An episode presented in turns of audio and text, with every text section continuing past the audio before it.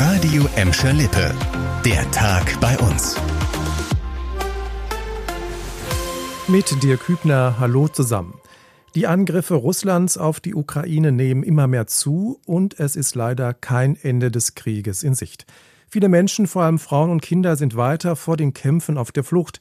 Kein Wunder, dass auch in Gladbeck, Bottrop und Gelsenkirchen weiterhin Kriegsflüchtlinge ankommen. Bis gestern hatten sich in den drei Städten insgesamt knapp 2400 Geflüchtete gemeldet. Die Situation sei bisher gut händelbar, heißt es von den Städten. Vera Körber mit weiteren Details. Knapp 800 Geflüchtete sind in den letzten drei Wochen offiziell dazugekommen. Die Zahl ist allerdings nicht unbedingt aussagekräftig. Es könnten noch einige hinzukommen, die privat untergebracht seien und noch keine Leistung beantragt hätten, heißt es aus den Rathäusern. In allen Städten gibt es aktuell noch genug Unterbringungsmöglichkeiten. Die Emscher-Lippe-Halle in Gelsenkirchen ist schon seit einigen Wochen bezugsfertig, noch werden die Plätze aber gar nicht benötigt. Auch die 30 Plätze am Gladbecker Wehlingsweg sind noch komplett frei. Außerdem sollen in dieser Woche die ersten Container für die neue Unterkunft am Festplatz ankommen. In Bottrop entstehen aktuell an drei Standorten Containerdörfer. Dort könnten ab Mitte Mai Geflüchtete einziehen. Heute ist ein ganz wichtiger Tag für viele Schülerinnen und Schüler in Gladbeck, Bottrop und Gelsenkirchen. Heute sind die Abiturprüfungen gestartet.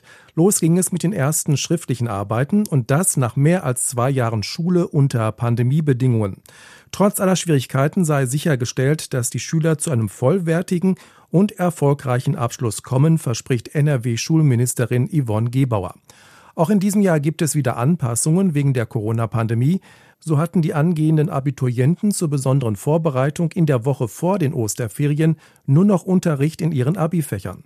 Außerdem haben die Lehrer wieder mehr Aufgaben zur Verfügung. Damit sollen die Prüfungen besser an den tatsächlich erteilten Unterrichtsstoff angepasst werden. Die schriftlichen Arbeiten werden bis zum 10. Mai geschrieben, danach starten die mündlichen Abiturprüfungen. Und weiter geht's mit Musik. Glück auf, Glück.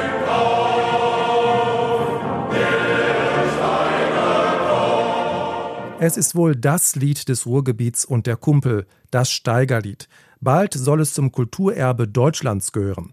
Das Land Nordrhein-Westfalen habe das Lied und die Bolzplatzkultur für die Aufnahme in das bundesweite Verzeichnis des immateriellen Kulturerbes nominiert, teilte das NRW Kulturministerium heute mit. Ob Steigerlied und Bolzplatzkultur tatsächlich die bundesweite Auszeichnung bekommen, soll spätestens Anfang des kommenden Jahres feststehen. Vorher werden die Vorschläge des Landes noch geprüft. Zur Kultur des Ruhrgebiets gehört auch die Kranger Kirmes und die Eröffnung des Volksfestes Anfang August soll wie gewohnt stattfinden. Die Feier ist traditionell im Bayernzelt. Eröffnungsgast wird Howard Carpendale sein. Das wurde heute bekannt. Das Motto der Kirmes in diesem Jahr ist Reif für Krange. In den vergangenen beiden Jahren ist die Kranger Kirmes wegen der Corona-Pandemie ausgefallen. Für dieses Jahr werden die Veranstalter kurz vor Beginn der Kirmes ein Hygienekonzept vorlegen. Die Kranger Kirmes startet am 4. August und geht über elf Tage. Da kann man nur hoffen, dass diesmal nichts mehr dazwischenkommt. Das war der Tag bei uns im Radio und als Podcast. Aktuelle Nachrichten aus Gladbeck, Bottrop und Gelsenkirchen findet ihr jederzeit auf radio und in unserer App.